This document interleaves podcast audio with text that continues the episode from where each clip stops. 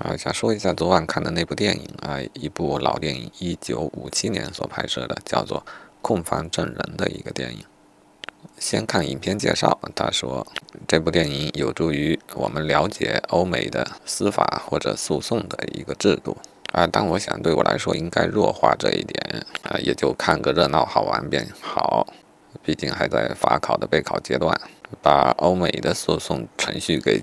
记得太清楚，反而对考试是不利的，因为它并非中国的诉讼程序。啊哈，这是调侃的话。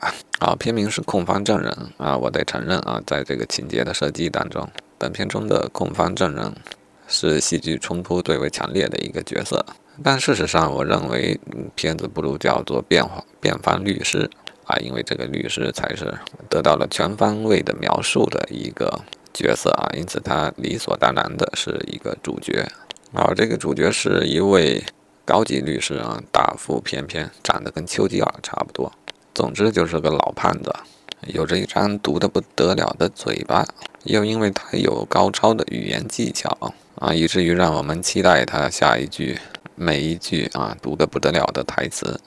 然后他有许多缺点，他又老又胖，是嘴巴又毒，还得了心脏病啊。偏偏他又喜欢喝酒，包括在开庭的时候。抽烟啊，片子中对这一些细节都进行了描写啊，这当然会让我们觉得这个主角的人物性格非常的丰富和饱满，也很真实。啊，他是绝对的主角。顺便说一下啊，主角是可以不用带着主角光环的，或者说他这种光环应当他自己去争取，而不是其他天赋的东西啊，因为他不年轻，他身材也不好，他脾气也不好。他的身体状况也不好，他的生活习惯也不好，但是他还是让人喜欢的角色，而这些完全是靠他自己所赢得的、所赢来的。好，这好有一比啊！人生如果是一部电影的话，你是一个角色，结果导演在选角的时候选的这个演员不太满意，他一点也不帅，甚至有许多其他的毛病。但这并不意味着你的这个角色他就不可能是这电影中最出彩的一个角色啊，至少本电影就是一个良好的例子啊。关于这部电影就不多说了啊。我想除了这个主人公角色的描写啊，以及各种铺陈啊，确实有许多手法啊，让这个角色显得如此的鲜活啊，并且在更高的层次上面啊，他让我认同啊。我想这就是最主要的收获。然后对于这个电影来说，它呃最大的卖点便是它的悬念啊，它的故事性，它的情节的反转，反转又反转啊，这一套手段我固然觉得它特别的精巧啊，也是我难以做到的，但是啊，我还是以前的那种观点啊，它这只能算奇技淫巧。啊，并且有的时候，如果你过于注重这一些的话，你反而会忽视掉一个文学作品当中更加纯粹的、更加永恒的那一些值得用心的地方啊。当然，本片啊，一部五几年的老片，能让人看得兴味盎然，说明它在这个剧情的设置方面还是成功的啊，至少还是很有娱乐性的。当然，为了推动剧情呢，必然会导致一些人物的性格特别的扭曲。但是有时候这一种扭曲呢，又确实会给人以非常强烈的冲击啊。那这个片子中的被告啊，是一个英俊的好莱坞男星所扮演的，你不得不说他真的太有迷惑性了啊。当然，这可能是剧情把他设计成这个样子，为了剧情硬生生把他设计成这个样子啊。现实生活当中可能并不会存在这样的人物。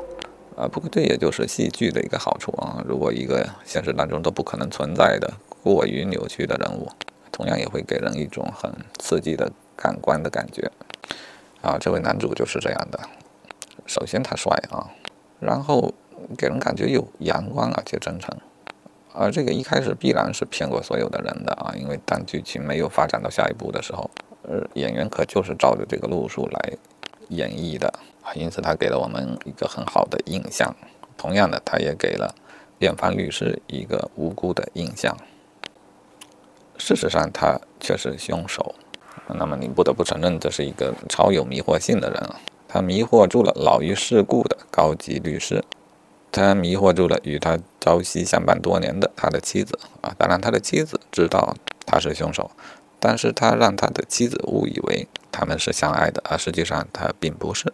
啊，这些反转都是在他被宣判无罪之后，他似乎一下子扯掉了原有的假面具，好，瞬间变成一个令人憎恶的人啊！当然，这种戏剧冲突也就是在戏剧舞台上常见啊，生活当中呢，人固然也是会变脸的，但是变得这样彻底也是不太可能的。人是非常复杂的，人是不会被甘于设计成某一种固定的角色的。好，我指的是正史中的人。好，再说他的妻子。啊，一开始给他的铺陈就是让人有产生这样的印象啊，冷艳并且铁石心肠。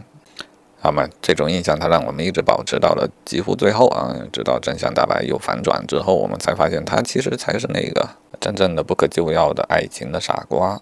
他的冷艳与坚强都是一种表象，甚至是啊，因为他的角色本身也是个演员啊，甚至这些表象是她所刻意饰演出来的，目的是为了。替她的丈夫脱罪，啊，她是本片中最大的悬念所在嘛？因为一切的情节翻转其实都是在她的安排之中，她成功的让自己的丈夫脱罪了啊！但是她没料到，导演在后面又安排了一些反转，啊，让她发现她付出一切去挽救的这个丈夫啊，并非真正爱她的，啊，甚至是早已经移情别恋的。固然她巧妙的骗过了辩方律师，骗过了控方律师。骗过了法官，骗过了整个陪审团和所有的观众啊！但是结局是，她的丈夫只要骗过她，呃，并且也成功的骗过了她，便让自己脱罪了。好吧，我们知道的其实都是编剧或者导演的安排。编剧或者导演可以让这一位妻子巧妙的骗过我们所有的人，但他同样也可以让她的丈夫巧妙的骗过了他的妻子啊！这一切都不在观众的预料之内，也不在角色的预料之中。啊，所以这种事儿我们就没有必要太较真，我们只要去体验。当剧情可能并不是那么自然的翻转了之后，产生的冲突性的戏剧效果之下，我们内心的体验是什么？啊，以及不同的角色，当他经历了这样的反转之后，他的应对措施是什么？啊，这些都是容易让观众激荡出情感体验的地方啊，也是让角色有发挥空间的一个地方。啊，当然，我得承认他的结局稍微草率了一点。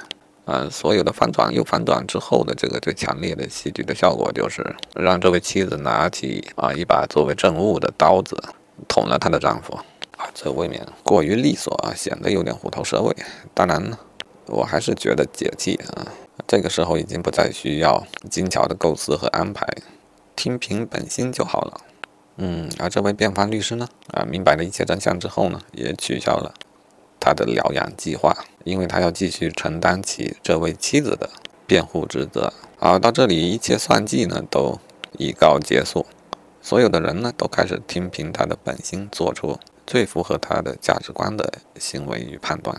啊，这这也是这个电影让人莫名感到舒适的地方。好吧，就做的一些总结吧，又是一点了。我的啊，不骂人啊，要要开始学习了。真的，我的每一个早晨都是小时调的早晨。离考试只有二十小几天了，哎，我确实挺迷茫的。